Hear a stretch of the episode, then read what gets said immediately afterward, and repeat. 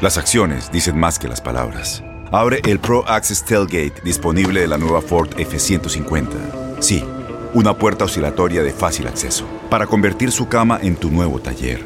Conecta tus herramientas al Pro Power Onboard disponible. Ya sea que necesites soldar o cortar madera, con la F-150 puedes. Fuerza así de inteligente solo puede ser F-150. Construida con orgullo Ford. Pro Access Tailgate disponible en la primavera de 2024. Bienvenidos al podcast de Buenos Días América, la revista radial más completa para los hispanos. Política, salud, economía, tendencia y deporte son algunos de nuestros temas. Bienvenidos. Hoy en Buenos Días América conversamos con Jessica Cermeño, corresponsal de Univisión en México, a propósito de las elecciones este domingo en el país azteca. La columna política con Fernando Espuelas, hoy hablando del expresidente Trump que prepara la batalla para las elecciones legislativas del 2022. Están destruyendo Estados Unidos. Carlos García, financista, según los expertos, la economía de Estados Unidos se recupera, creció 6.4% en el primer trimestre del 2021. ¿Qué está pasando en el segundo trimestre? Eduardo Lindo Collantes, periodista en Perú, para hablarnos de las elecciones durante este fin de semana.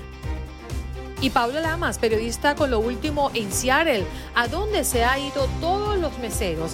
A punto de reabrir el Estado existe una escasez del 40% de mano de obra que amenaza la recuperación de los restaurantes en Washington. Tus mañanas están llenas de energía de la mano de Andreina Gandica y Juan Carlos Aguiar. Aquí, en Buenos Días América, hacemos un recorrido por esos temas que son importantes para ti. Noticias, inmigración, salud, el acontecer diario, las tendencias y por supuesto los deportes. Buenos días América, este programa es tuyo.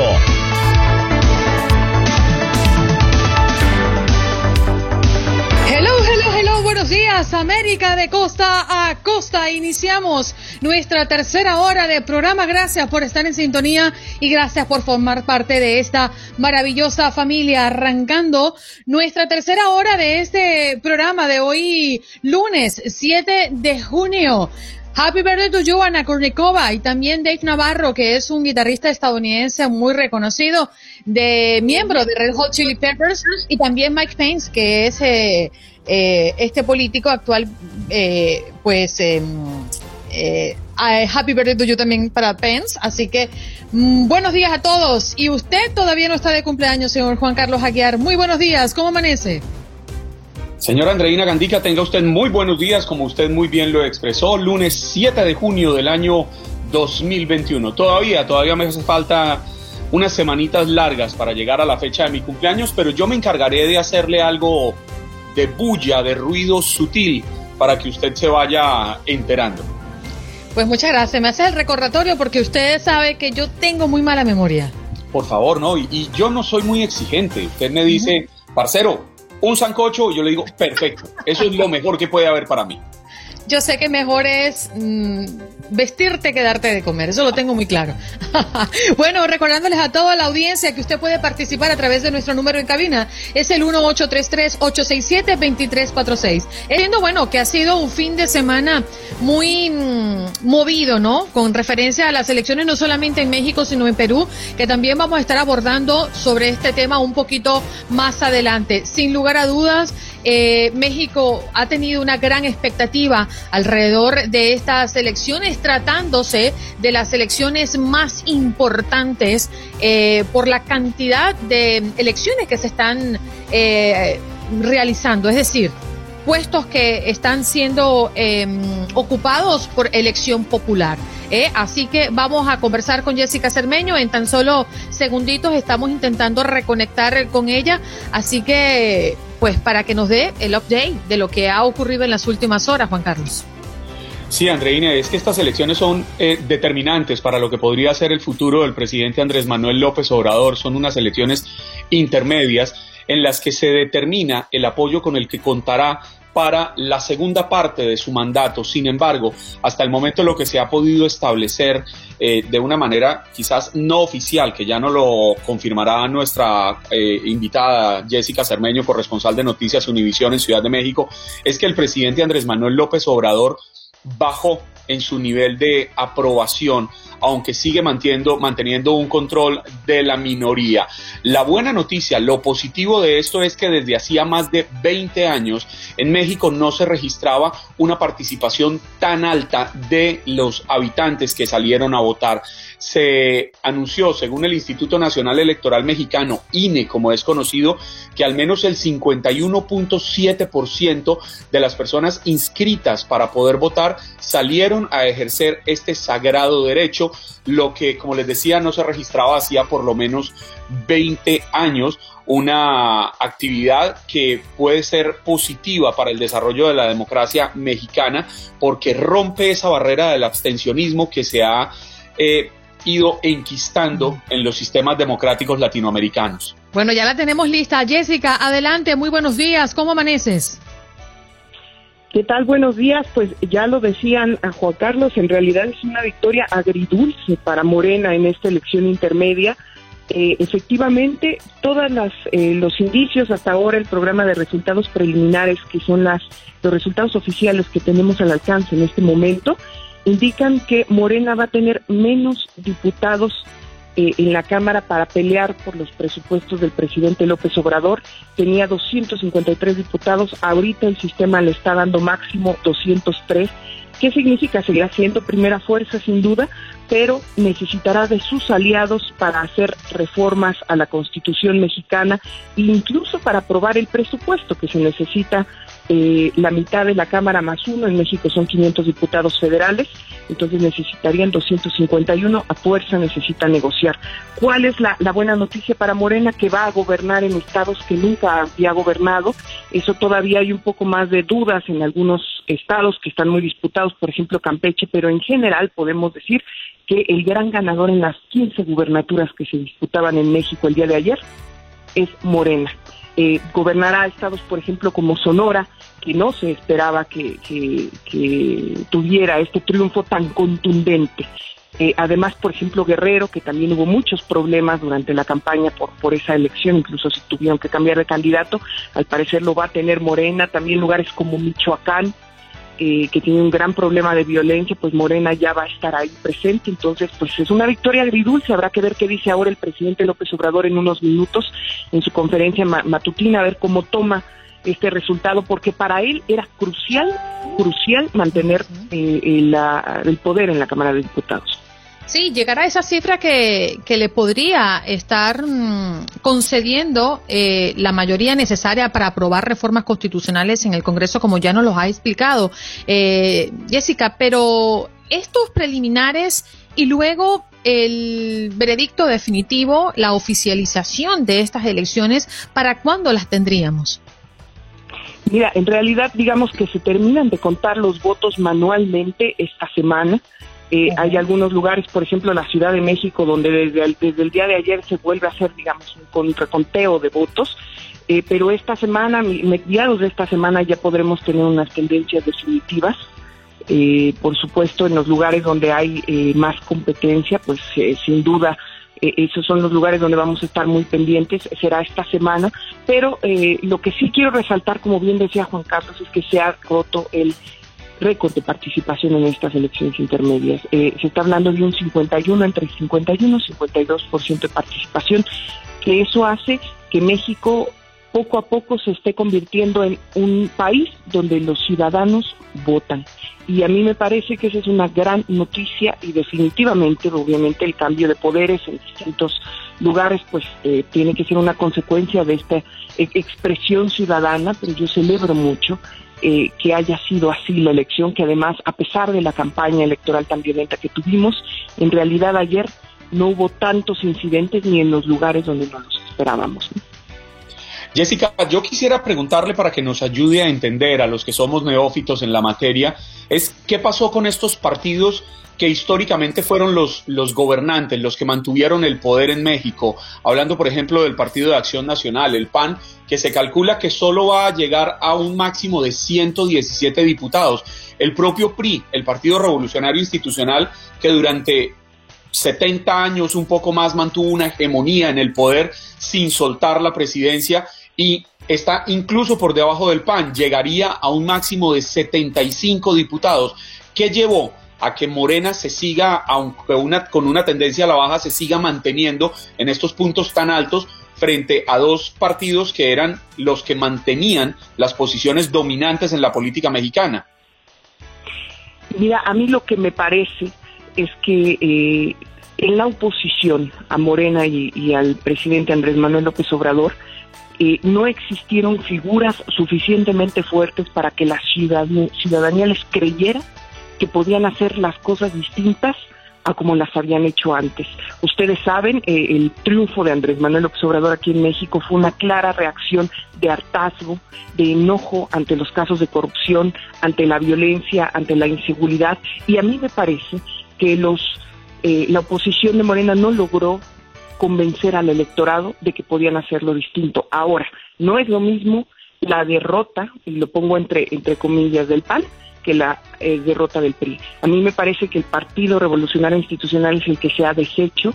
Eh, y para darles una idea, ellos en muchos lugares estuvieron en coalición, eh, todos unidos contra Morena y contra López Obrador, y el cabeza de esa coalición fue el Partido Acción Nacional. Por eso lo vemos con mejores resultados eh, pero en realidad el PRI pues se ha, como se ha desdibujado bastante, está peleando solamente una gubernatura Campeche, que de hecho no es parte del mismo grupo que lideraba el Partido Revolucionario Institucional antes, estas grandes figuras, y, me parece que les queda un reto muy grande, muy grande para la siguiente elección presidencial, que es con, encontrar a alguien que convenza a los mexicanos de que lo van a hacer distinto porque los mexicanos no están convencidos de eso. eso me queda muy claro y así interpreto esa, esas derrotas. Jessica, algunos hechos ocurridos durante esta jornada de elecciones de este domingo. Eh, escuchábamos que en el estado de Sinaloa varios centros de votación se vieron obligados a cerrar eh, temprano después de enfrentar amenazas de grupos armados. También entendemos que hubo un tema irregular en Baja California. Cuéntanos. Mira, sí hubo bastantes eh, irregularidades. El Instituto Nacional Electoral, Electoral recibió perdón, más de seis mil quejas, que eso te refleja cómo estuvo la elección. Estas quejas van desde robo de urnas, que lo vimos no solo en el norte del país, en el sur, en, Oaxaca, en Chiapas estuvo muy presente, también la quema de material electoral estuvo fue una constante en algunos lugares, eh, eh, sobre todo como bien dice Sinaloa y nosotros tenemos también varios reportes de Michoacán que hubo gente eh, hombres armados, esto confirmado, nos lo confirmó el INE la noche ya, que llegaron y decidieron cerrar, eh, gente armada que pedía que se cerraran las casillas, incluso algunos se llevaron la votación. Desgraciadamente es algo inherente en México, hay zonas muy complejas, muy complicadas y sobre todo cuando una parte tiene el poder o está aliada una parte del crimen organizado con el poder que está en ese momento, les gustaría que se mantuviera y en fin, eh, hemos, eh, se ha detectado eh, estudios incluso que donde hay posibilidades de alternancia hay más violencia, pero fueron, para que se den una idea, más de 6.000 quejas que hubo. Lo que dice el Instituto Nacional Electoral es que el día de ayer fueron 115 casillas las que no pudieron instalarse, pero también hay que decirlo, que fueron 163.000 en todo el país. claro. Jessica, el tiempo, el tiempo lamentablemente se nos agotó, pero te damos las gracias por este gran reporte que nos ofrecen hoy, pues actualizando a toda la audiencia de Buenos Días América. Cuídense mucho, hasta luego. Un abrazo, cariño. Jessica Cermeño, corresponsal de Univisión en México, hablando de las elecciones. En Buenos Días, América, se habla de política. No estoy vestida ni de leopardo, ni de, leopardo, ni de jaguar. Esto es Animal Print, Juan Carlos. ¿Y el leopardo o el jaguar no son animals? Pero no print. ¿Cómo está Fernando Espuela? ¿Cómo amaneces? Muy bien, muy bien. Buenos días. ¿Cómo están ustedes? Bueno, nosotros acá un poco también ubicándonos en la política después de un fin de semana que nos trajo mucho. Eh, un poco más temprano conversábamos del viaje de Kamala Harris, pero también veíamos al expresidente Donald Trump que vuelve a escena tras meses sin actos públicos, ¿no? Así es, es el comienzo. Este sábado fue un discurso eh, en frente a un grupo de republicanos, lo que se perfila a ser ah, el primero de varios ah, discursos que él va a estar dando en los próximos meses, ah, supuestamente con el fin de empezar a crear entusiasmo para las elecciones de medio término el año que viene. algo que eh, los republicanos tienen, por supuesto, muy en su mira, la posibilidad de recapturar el control del Congreso en las elecciones. ¿Lo podrán lograr, eh, Fernando? Porque la lectura que uno puede dar inicialmente, y todavía falta mucho tiempo por recorrer, es que Biden, creo yo, está haciendo bien las cosas. Obviamente, no tiene un control total del Congreso, lo que le impide cumplir una serie de promesas. Eh, está muy temprano, como, como decía hace unos instantes. Y me pregunto yo, ¿qué calará más en el electorado? Este discurso divisionista que ha caracterizado al expresidente Donald Trump o el que Joe Biden, actualmente inquilino de la Casa Blanca, intente hacer llegar un mensaje conciliador. ¿Qué podría calar más? Bueno, Juan Carlos, yo creo que ese es el tema esencial, ¿no? Eh, ¿qué, puede pasar el año que viene? Va a determinar el éxito o no de la gestión de Biden, porque obviamente ya tiene suficientes retos, como tú dices, con un, pequeño control, una pequeña mayoría por parte de los demócratas en el Congreso. Si la pierde, se puede esperar que eh, va a, bueno, va a parar el progreso de su administración.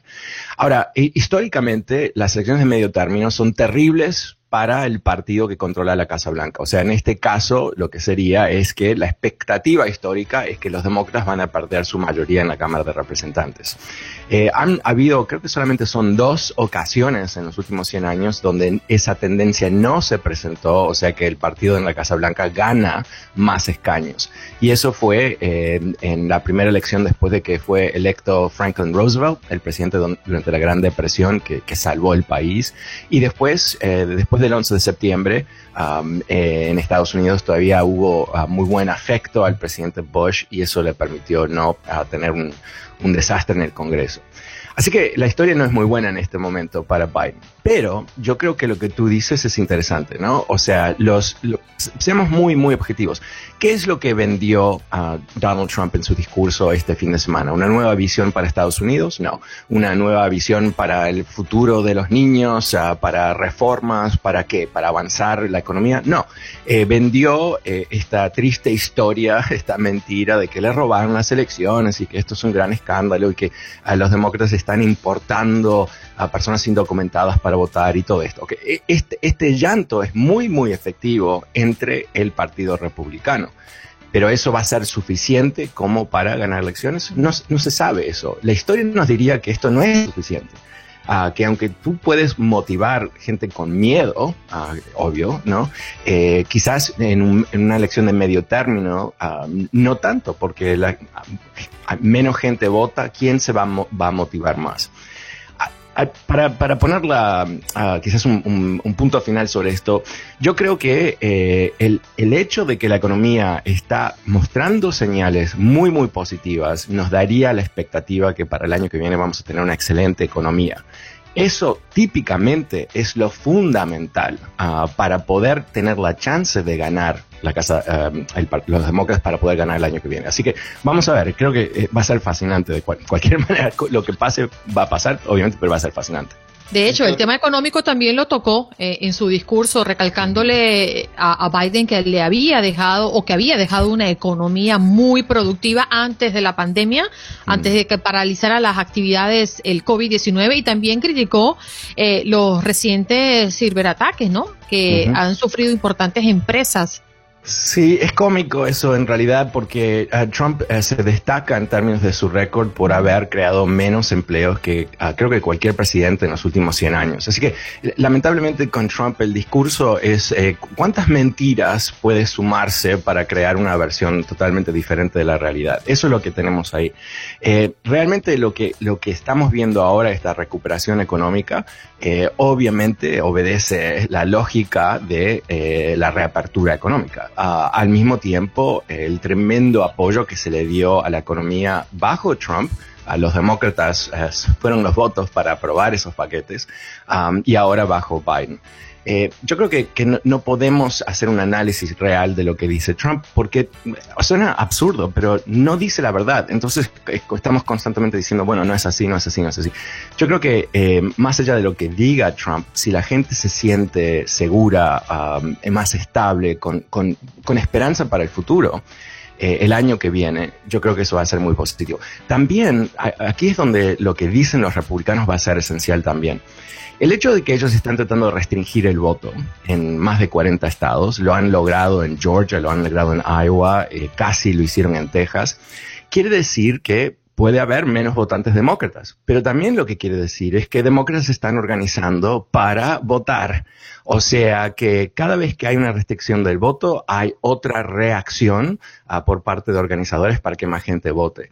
Así que podemos tener aquí otra elección que se parece más a una elección presidencial, en el sentido que está Biden diciendo, aquí está mi visión, mira lo que hemos podido lograr en, en 18 meses, quédense conmigo y apóyenme a, salvar la democracia, ¿no? Porque esto es más que el nivel de impuestos o el nivel de inmigración, esto tiene que ver con, ¿vamos a tener un, Estado, ah, un país autoritario o no? Yo creo que eso va a estar en juego también.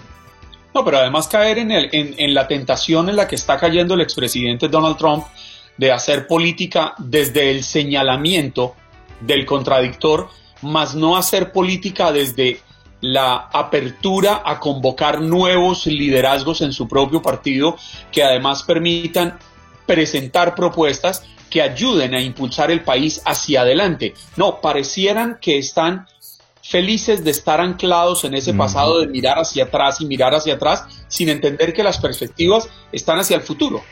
Em, yo creo que ese es em, me encanta ese punto porque fundamentalmente aquí eh, lo que está haciendo Trump está congelando el Partido Republicano. O sea, no es que hay ahora oxígeno y va a haber ¿no? 100 personas que van a emerger con su propio plancito aquí, plancito allá, y después de ahí emergen 20 y después 10 que son los candidatos para el 2024. Acá están todos congelados y parte del estándar que ha creado Donald Trump es que para ser un republicano real, ¿no? Él tiene su propia calificación, tienes que repetir esta gran mentira tienes que decir, creerlo, no, no, importa, ¿no? Pero decir que le robaron las elecciones. Entonces, si lo piensas de esa manera, ¿qué está haciendo Trump? Trump está haciendo una jugada autoritaria clásica, ¿no? Porque es que los autoritarios avanzan con su poder, bueno, le convencen a la gente que el sistema está roto, que no funciona, que es todo una gran mentira y de esa manera eh, se puede actuar uh, extra legalmente. Eso es lo que él, está eh, dinamitando de una forma que inclusive Putin no lo pudo hacer, el concepto de la democracia en Estados Unidos. Esto es, es, es trágico y nosotros, los latinos, esto es la parte editorial de lo que voy a decir, que, todos, o sea, yo vine a este país, o mi mamá me trajo a este país porque mi país se rompió, se rompió. Uh, ustedes vienen a este país por algunas razones semejantes, diferentes, pero todos que escuchamos este programa posiblemente nos hemos ido de nuestros países porque se rompieron. Estamos aquí viendo cómo este país se puede quebrar. Uh, y hay los estadounidenses uh, clásicos, los que nacieron aquí generaciones, no tienen memoria, porque no existió, de cómo se quiebra una democracia. Entonces yo creo que los latinos podemos aportar todo lo que aportamos a este país es fundamental, pero nuestra historia y nuestro conocimiento y advertirles al resto de los estadounidenses, wow, esto es serio. Y, una vez que se rompen estas cosas, no es que las puedes recomponer, no es que la próxima elección todo se cura. Ah, así que yo creo que estamos frente a una, una posiblemente un quiebre ah, bastante grave en este país. Aquí hay un punto interesante y es que Trump no la va a tener fácil para posicionarse y promocionarse, ¿no? Porque desde que lo expulsaron de las redes sociales, de hecho, el pasado viernes, si mal no recuerdo, el viernes o el jueves por la tarde, Facebook sacó otro comunicado donde decía que su suspensión en esta red social se iba a extender por dos años más. Por allí estaba viendo un reportaje que publicó The Washington Post que hablaba de un desplome de hasta un 95% en las principales plataformas que no le estaban dando cabida. En fin, eh, aquí hay un tema además de exposición que todos los que estamos acá sabemos que es sumamente importante y determinante en algunos casos para salir adelante con proyectos como este. Si, me, permite, Fernando, antes de, que le responda Andreina, agregar también que el famoso blog este creado por el expresidente Trump no despega. sí, bueno, ya se cerró. bueno, sí, eh, Andrina, yo creo que, eso eh, es fascinante, ¿no? Un presidente o una figura política que construyó su fama, o política por lo menos a través de las redes sociales, ahora está efectivamente mudo. Ah, y esto va a tener ah, cierto impacto. Eh, ya estamos viendo, no sé si está, estas cosas están conectadas, aunque es difícil decir esto ha logrado esto, pero ¿qué es lo que estamos viendo? Que el nivel de aprobación de Trump ha bajado enormemente, ah, inclusive dentro de los republicanos. Es muy popular, sin duda ser líder de los republicanos, pero eso ha bajado. Eh, acá tenemos una figura, es muy interesante la jugada estratégica de los republicanos de atarse a Trump completamente, tiene otro riesgo más. No solamente que él no tiene el mismo nivel de poder que antes, pero él está sujeto a investigaciones criminales muy, muy serias. En Nueva York el, ah, se han unificado el, procurador de Manhattan ah, con la Attorney General, la procuradora del estado de Nueva York, en una investigación criminal que se está llevando a cabo, lo hablamos hace un par de semanas creo que fue, eh, está avanzando y ahora se entiende que están eh, con la mira al financiero de Donald Trump, que por 40 años más o menos manejó los números de la empresa familiar. Cuando eso ocurre, quiere decir que los procuradores tienen indicaciones graves de delitos Ahora, no, voy, no digo, obviamente no puedo predecir, no tengo la menor idea quién va a ser imputado o no, pero yo creo que, existe un escenario, ah, no sé si probable, pero definitivamente posible, que en los próximos seis meses eh, Donald Trump sea el ex, el primer expresidente en la historia de Estados Unidos que es imputado, o que miembros de su familia o que su empresa sean imputados como ah, eh, organizaciones eh, delictivas. A ese punto, ¿qué hacen los republicanos? ¿Lo abrazan más? Ah, se unen todos juntos. Es como, el, es como el Titanic, excepto que a veces se están aliando con el iceberg. No sé. No, y la pregunta que yo me hago es, en todo este proceso, ¿a cuántos republicanos, eh, usando un término muy coloquial, a cuántos republicanos se va a llevar por los cuernos? Lo que pasó con Liz Cheney es determinante de lo que puede pasar.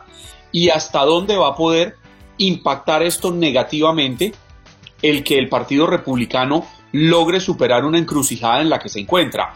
O atarse a Donald Trump, que innegablemente tiene un poder y una ascendencia en su base electoral bastante grande, o tratar de revitalizarse y buscar nuevos liderazgos.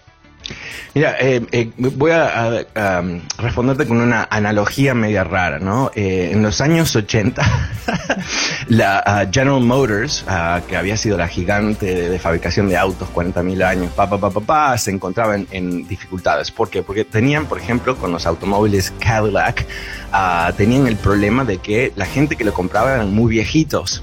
Y si cambiaban cómo eran esos autos, los viejitos no compraban los autos y se quedaban sin ventas. Pero si no cambiaban, ah, no podían venderle a nuevas personas. Eventualmente tuvieron que tirar todos los eh, asquerosísimos ah, ah, autos para viejitos y poner autos nuevos, pero eso fue muy dificultoso. Yo creo que eso es lo que tiene el, Partido Republicano hoy. ¿Quiénes son los jovencitos normales que están dispuestos a ser líderes? No, no es muy claro. Así que vamos a ver si se quedan ah, así ah, con los viejitos, ¿no? Y no, no, no pueden crecer. Fernando, el tiempo se nos agotó, pero muchas gracias como siempre por compartir tu columna con nosotros todos los lunes. Muchas gracias, Andreina. Muchas gracias, Juan Carlos. Me gustaría pronunciar Cadillac así como tú lo pronuncias. no, lo iba a decir al uruguayo, Cadillac, ah, pero me pareció totalmente raro, entonces lo dije Cadillac. Las acciones dicen más que las palabras. Abre el Pro Access Tailgate disponible de la nueva Ford F-150. Sí, una puerta oscilatoria de fácil acceso para convertir su cama en tu nuevo taller. Conecta tus herramientas al Pro Power Onboard disponible. Ya sea que necesites soldar o cortar madera, con la F-150 puedes. Fuerza así de inteligente solo puede ser F-150. Construida con orgullo Ford. Pro Access Tailgate disponible en la primavera de 2024. Nos vamos de inmediato con nuestro próximo invitado para hablar justamente de nuestro tema del día. Carlos García, financista, está con nosotros. Carlos, ¿cómo estás? Buenos días. Buenos días, Andreina. Encantado de estar aquí con ustedes. Gracias por Un placer. Hoy justamente le estábamos preguntando, le estamos preguntando a la audiencia si siente esta mejora económica de lo que los expertos están conversando, ¿no? Y según eh, dicen que la economía de los Estados Unidos se ha recuperado y creció un 6.4% en el primer trimestre del 2021. ¿Qué ha pasado con el segundo trimestre? Carlos, ¿cómo están las cosas? Bueno, este crecimiento que estamos viendo ahorita pues, se debe a que está rebotando la economía después de haber estado parada el año pasado. Entonces es normal que rebote de esta forma. Ahora, el, rebote que vimos en el primer trimestre fue más de lo que se esperaba. Eh, y yo creo que en el segundo trimestre también vamos a ver un, crecimiento del 8.6 ah, anualizado. Quiere decir que se espera que la economía siga rebotando. Pero aquí lo importante es entender como nosotros como personas qué es, cómo influye esto y cómo impacta nuestro día a día. Carlos, como usted, como usted lo plantea, yo quisiera entenderlo si pudiéramos haciendo el ejemplo de una, de una banda elástica, de un cauchito de estos que utilizamos para amarrar billetes. Cuando uno estira un caucho, este finalmente tiende a contraerse y tiende a volver al punto. La crisis, la pandemia nos estiró a unos puntos eh, en que nos volvió demasiado tolerantes, pero siento yo que esa economía está sintiendo ese mismo efecto de volver al camino que traía y es quizás la tesis que tienen muchos de los defensores del expresidente Donald Trump, asegurando que él traía una economía por un buen camino y que después de la pandemia va a volver a ese punto. ¿Usted comparte esa posición? Bueno, las economías son resilientes, ¿no? Independientemente de quién está en poder, esto a nivel histórico siempre ha estado, siempre se ha visto y la economía tiene ciclos. Entonces el ciclo que vivimos el año pasado fue un ciclo donde la economía se detuvo y obviamente después de que se detiene, como el ejemplo que das tú del caucho, de la liga, es que regresa a recuperar ese, ese camino perdido y es lo que estamos viendo ahorita.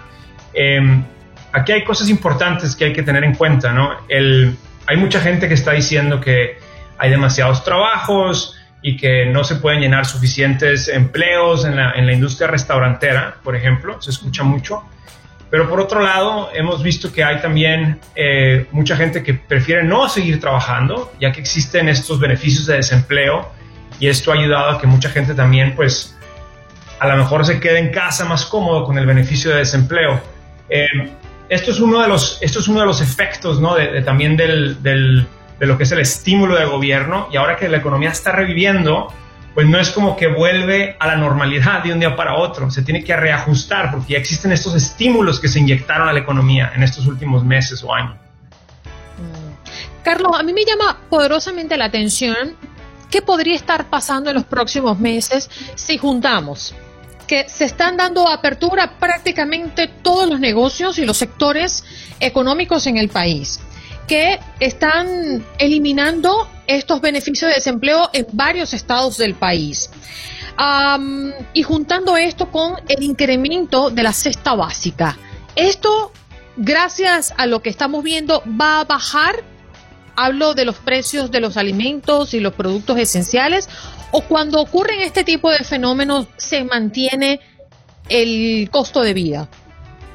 Eh, lo que está pasando ahorita en este momento con la inflación, eh, hablando específicamente del, incremento de precios, la inflación está, está siendo más alta de lo que se esperaba, pero aquí también existe, existe otro factor, que es que las cadenas de suministro no estaban preparadas para poder eh, darle abasto a toda esta demanda. Ahora que todos queremos salir a comprar o queremos salir a viajar, pues no existe, no, está preparada la economía para darle abasto a esta demanda y esto ha hecho que la demanda incremente y el precio tenga que subir.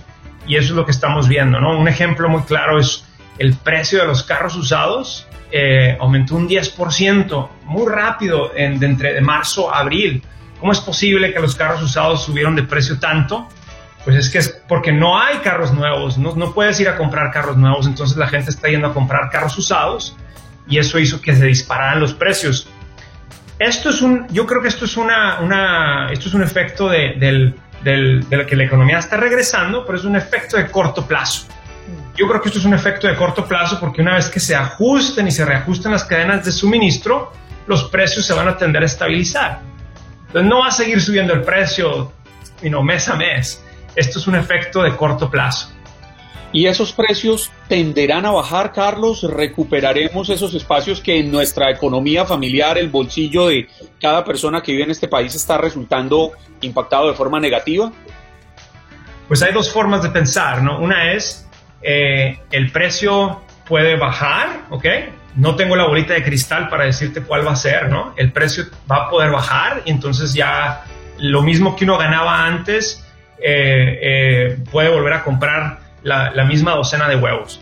O otra opción es que el precio se quede alto y los salarios van a subir. Entonces, si los salarios suben, pues igual tú ganas más dinero y puedes comprar esa docena de huevos. Lo importante aquí es, nosotros en la comunidad de FinHabits, como inversionistas, algo que quiero recalcar es que el dinero que está en el banco, si tú tienes dinero en el banco o abajo del colchón, ese dinero es importante pensar que, va que puede perder valor a la inflación. Entonces uno no puede dejar su dinero nomás ahí porque pierde, pierde, pierde poder de compra ante la inflación.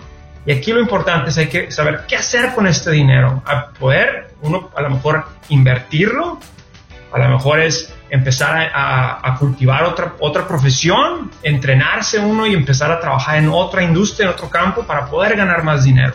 Entonces hay que, hay que entender muy bien que ese dinero que uno tiene ahí en el banco o abajo del colchón le tiene que sacar jugo de otra forma.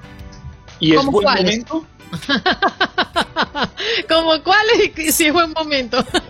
bueno, las opciones, las opciones de las que hablaba es una opción es si tú tienes ya un fondo de emergencia, uno, uno tiene que pensar que tiene que tener por lo menos mil dólares ahí guardados para un fondo de emergencia, porque las emergencias suceden. Si ya tienes ese fondo, entonces ahora empieza a invertir este dinero a largo plazo en la bolsa para crear un patrimonio para tu familia.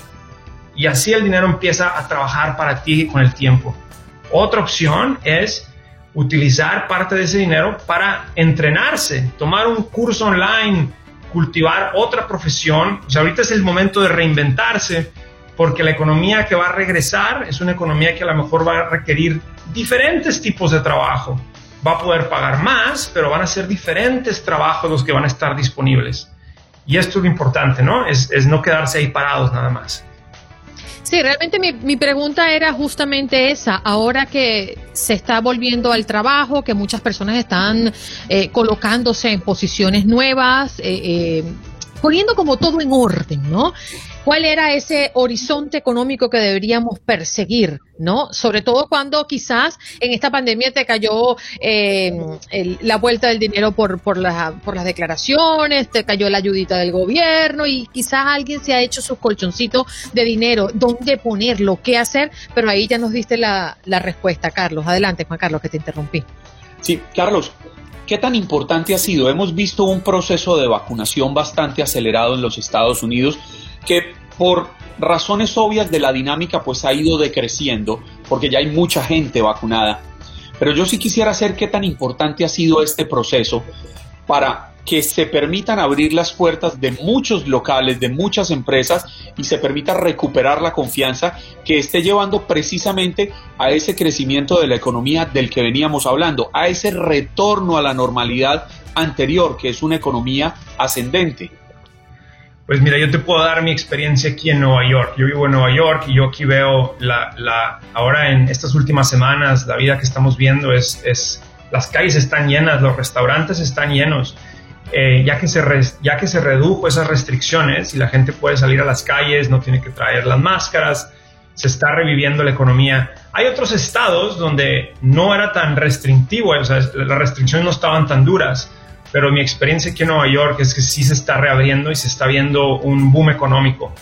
Ahora, aquí cabe un punto también interesante, las escuelas. Las escuelas todavía no están al 100, entonces aquí muchos, muchos papás están diciendo, bueno, pero yo quiero seguir, yo quiero salir a trabajar, pero todavía no puedo porque mis niños pues a veces me cancelan la escuela, a veces no me la cancelan. Entonces, todavía no, no, no, no es que toda la vida regresó a la normalidad. Eh, como padre de familia, te digo, esto todavía sigue siendo un, un pues un peso porque hay uno que estar y un reto. Tener que cuidar a sus hijos, exacto. Las guarderías no están al 100 todavía. Entonces esto es algo importante que probablemente hay ciertas personas que están pudiendo aprovechar eh, esta, este regreso a la normalidad, pero hay otras personas que todavía no pueden regresar a la normalidad. Mm. Carlos, ¿dónde podemos conseguirte? Nos pueden encontrar, pueden descargar la app de FinHabits, eh, la, la, descargan en su celular y pueden comenzar una cuenta o también me pueden encontrar en las redes sociales como FinHabits. Tenemos muchos videos de educación financiera en YouTube. Bien, bueno, allí te buscaremos, Carlos. Un abrazo y que tengas excelente inicio de semana. Igualmente, encantado de estar aquí con ustedes. Gracias. Allí lo escuchaban a Carlos García desde FinHabit compartiendo con nosotros eh, su punto de vista con referencia a la recuperación económica en este país. Los expertos hablan de un crecimiento del 6.4% en el primer trimestre del 2021. Nos vamos de inmediato con nuestro próximo invitado y es que ya lo habíamos adelantado, Eduardo Lindo Gollantes, periodista en Perú para hablar de las elecciones. Muy buenos días, Eduardo, ¿cómo te va? Muy buenos días aquí en el Perú. Bueno, hoy realmente nosotros los peruanos estamos amaneciendo todavía con la incertidumbre de no saber quién será el próximo presidente o presidenta de la República. Los resultados son muy ajustados y se disputa voto a voto la elección del nuevo mandatario para el quinquenio que se avecina. Se esperaba una más amplia votación, sin embargo, de los 22 millones y un poco más de convocados para estas elecciones, solamente acudieron a las urnas 17 millones. Este ausentismo de 5 millones también seguramente le juega en contra de las aspiraciones tanto de Pedro Castillo, de Perú Libre, así como también de la candidata de Fuerza Popular, Keiko Fujimori. Lo cierto es que estamos todavía, según cifras ya oficiales de la Oficina Nacional de Procesos Electorales, OMPE, aquí de nuestro país, a un poco más del 90% de votos escrutados con una ligerísima ventaja de Keiko Fujimori de 50.2% frente a Pedro Castillo de 47.8 al 9%.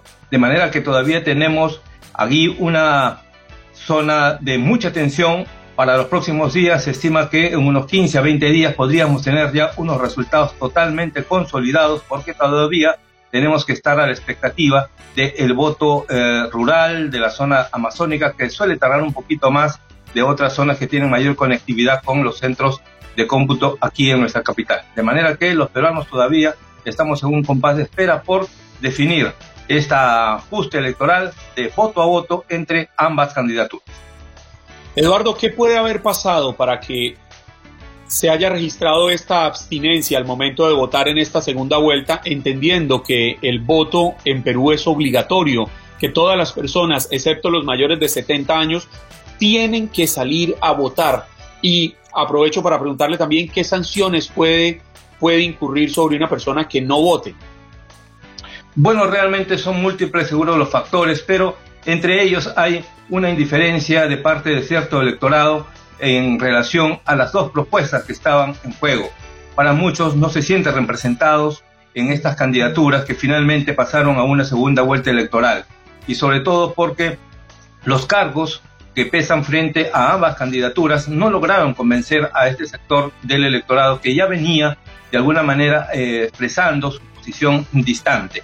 Sobre todo porque en juego aquí no han estado pues propuestas que se enmarcan dentro de un concepto democrático a futuro, sino que tenemos la posibilidad muy eh, cierta de ir a un cambio de modelo económico. La propuesta que encarna el señor, el profesor Pedro Castillo, es más bien de un corte estatista frente a la propuesta de eh, libre mercado que encarna la señora Keiko Fujimori.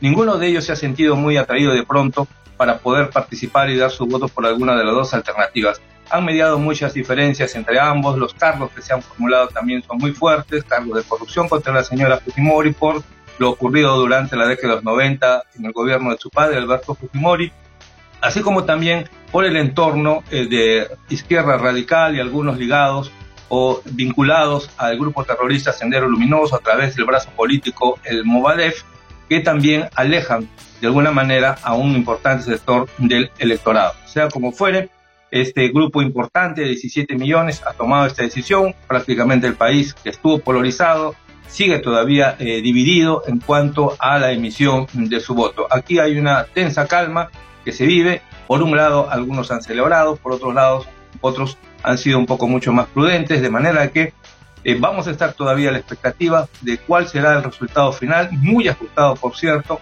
pero con una agenda pendiente para cualquiera de los dos eh, postulantes, muy seria, sobre todo en temas de salud y de desarrollo económico que ha sido duramente afectada por el coronavirus. Según la dinámica, ¿para cuándo se espera una, un conteo completo y la oficialización de, de estas elecciones? Se estima que en no más de 15, 20 días podríamos ya tener el resultado final y oficial de parte de las autoridades electorales. Sobre todo esto porque pese a que solamente nos resta un 10% de votos para contabilizar eh, hacia qué candidato orientaron su decisión los ciudadanos, hay muchas tachas, muchas observaciones que se han formulado, entonces esto hace que la mm, verificación, la resolución de estos cuestionamientos al voto que se ha emitido, a las actas, eh, tome su tiempo, ¿no? De manera que eso es lo que nos va a demorar, tienen que llegar también los votos del exterior, de manera que este conjunto de aspectos es lo que hace que, habiendo avanzado en 48 horas, o en 24 prácticamente, a un 90%, todavía nos tomemos unas eh, dos semanas quizás para la proclamación del nuevo presidente del Perú.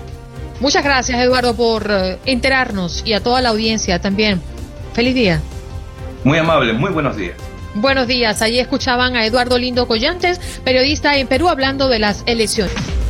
En Buenos Días América, tu opinión importa. Llámanos, llámanos, llámanos. Teléfono en cabina 1833-867-2346. Llámanos 1833-867-2346. Llámanos. Las opiniones emitidas por los oyentes en este espacio son personales. Univisión, TUDN Radio y Buenos Días América no se hacen responsables por los comentarios emitidos por los oyentes. Listos para recibir a Paula Lamas con las noticias desde Seattle. ¿Cómo estás, Paulita? ¿Cómo te ha ido? Muy bien, feliz y poderoso lunes para todos. Estamos maravillosamente, se prendió el aire acondicionado aquí en el Puget Sound y de 80 grados que tuvimos la semana pasada, llegamos hoy a 55. ¡Upale! Cambio, nosotros aquí estamos entre 90 y 92, no sabemos dónde coger. pues aquí te digo, la madre naturaleza nos tiene como locos. Un día salimos en chores y, chanclas y otro día otra vez a ponernos los cuellos tortugas y los abrigos porque nuevamente tenemos un poquito de frío, pero no nos podemos quejar porque dicen que este va a ser el verano más seco y peligroso y nosotros tenemos temporadas de incendio muy fuertes, así que vamos a estar muy pendientes porque lamentablemente no pinta nada bonito para nosotros. mientras se nos acerca el verano y sabemos que todos nos ponemos en onda de turismo, recibir gente y, movernos, ¿no? Eh, en, el en exteriores, hay sectores puntuales que están sufriendo mucho porque no saben cómo van a atender la oferta, ¿no? Eh, ¿Qué es lo que está pasando? Justamente aquí en el estado de Washington nosotros tenemos mucho turismo.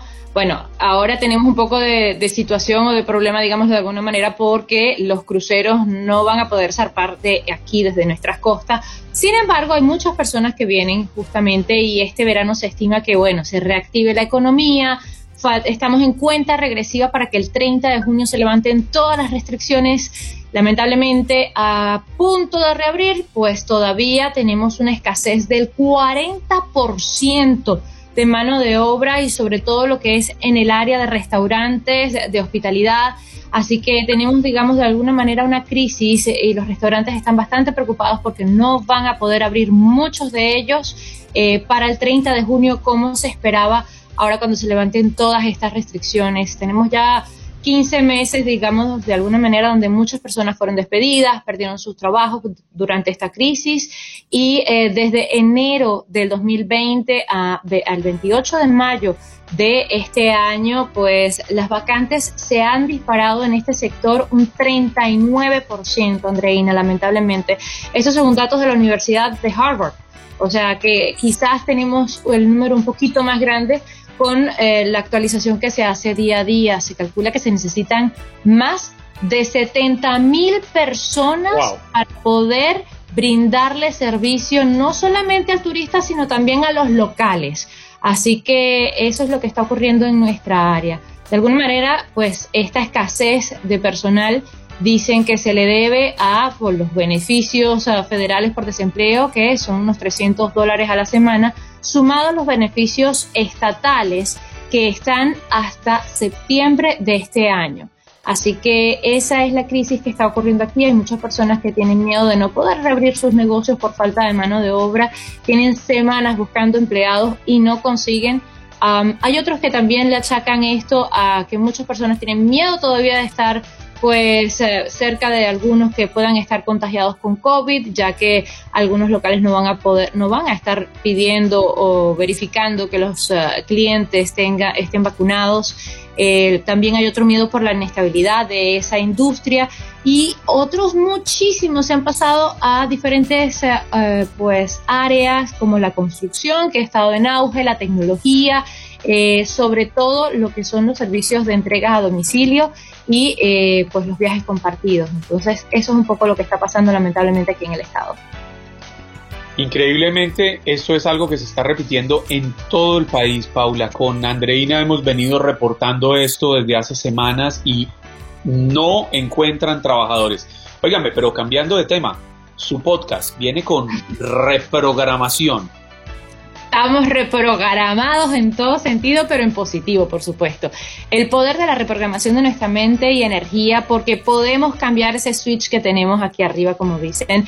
Y eh, tuvimos la posibilidad de hablar con una experta, Belén Marrero, que tiene más de cuatro décadas pues preparándose en diferentes tipos de investigaciones neurolingüística, kinesiología, sistema de resultados, entre otros estudios que ha realizado. Y muchos se acordarán de ella porque fue en su momento una gran actriz venezolana, y estuvo en muchísimas telenovelas haciendo de mala y como ella misma dice, muy buena mala pero ahora está haciendo el bien sin mirar a quién, como eh, dicen también. Así que muy contenta de esto porque de alguna manera pues nos podemos liberar de esos karmas familiares que muchos hablan, de esos eh, juramentos que se hacen y no, no tenemos a veces conciencia de esos contratos energéticos que hacemos. Así que eh, reprogramar la mente y reprogramar la energía es algo que nos, ella nos va a enseñar si lo podemos hacer juntos, separado y cómo funciona. Extraordinario, Paula. Así que no nos los vamos a perder. Recuérdale a la audiencia, si quieren escuchar tu podcast, ¿a dónde pueden ir? Power Moment with Paula Lamas está en casi todas las plataformas digitales, pero si no maneja lo que son las plataformas de podcast, sencillo, paulalamas.net, allí me pueden encontrar, allí pueden escuchar todos los episodios y completamente gratis. Por allí dicen que los labios rojos te quedan muy bien con tu cabello negro. Ay, gracias. me vean los ojos porque estoy fina. Ese es el gancho, dice Paula. Gracias, Paulita. Feliz inicio de semana, ¿eh? Feliz lunes para todos. Gracias a ustedes. Bye bye. y escuchábamos a Paula Lamas desde Seattle. Gracias por acompañarnos en nuestro podcast. Buenos días América. Y recuerda que también puedes seguirnos en nuestras redes sociales. Buenos días AM en Facebook y en Instagram. Arroba Buenos días América. AM. Nos escuchamos en la próxima. Boost Mobile tiene una gran oferta para que aproveches tu reembolso de impuestos al máximo y te mantengas conectado. Al cambiarte a Boost, recibe un 50% de descuento en tu primer mes de datos ilimitados. O, con un plan ilimitado de 40 dólares, llévate un Samsung Galaxy A15 5G por $39.99. Obtén los mejores teléfonos en las redes 5G más grandes del país. Con Boost Mobile, cambiarse es fácil. Solo visita boostmobile.com. Boost Mobile, sin miedo al éxito. Para clientes nuevos y solamente en línea, requiere AroPay. 50% de descuento en el primer mes requiere un plan de 25 dólares al mes. Aplican otras restricciones. Visita Boost Mobile para detalles.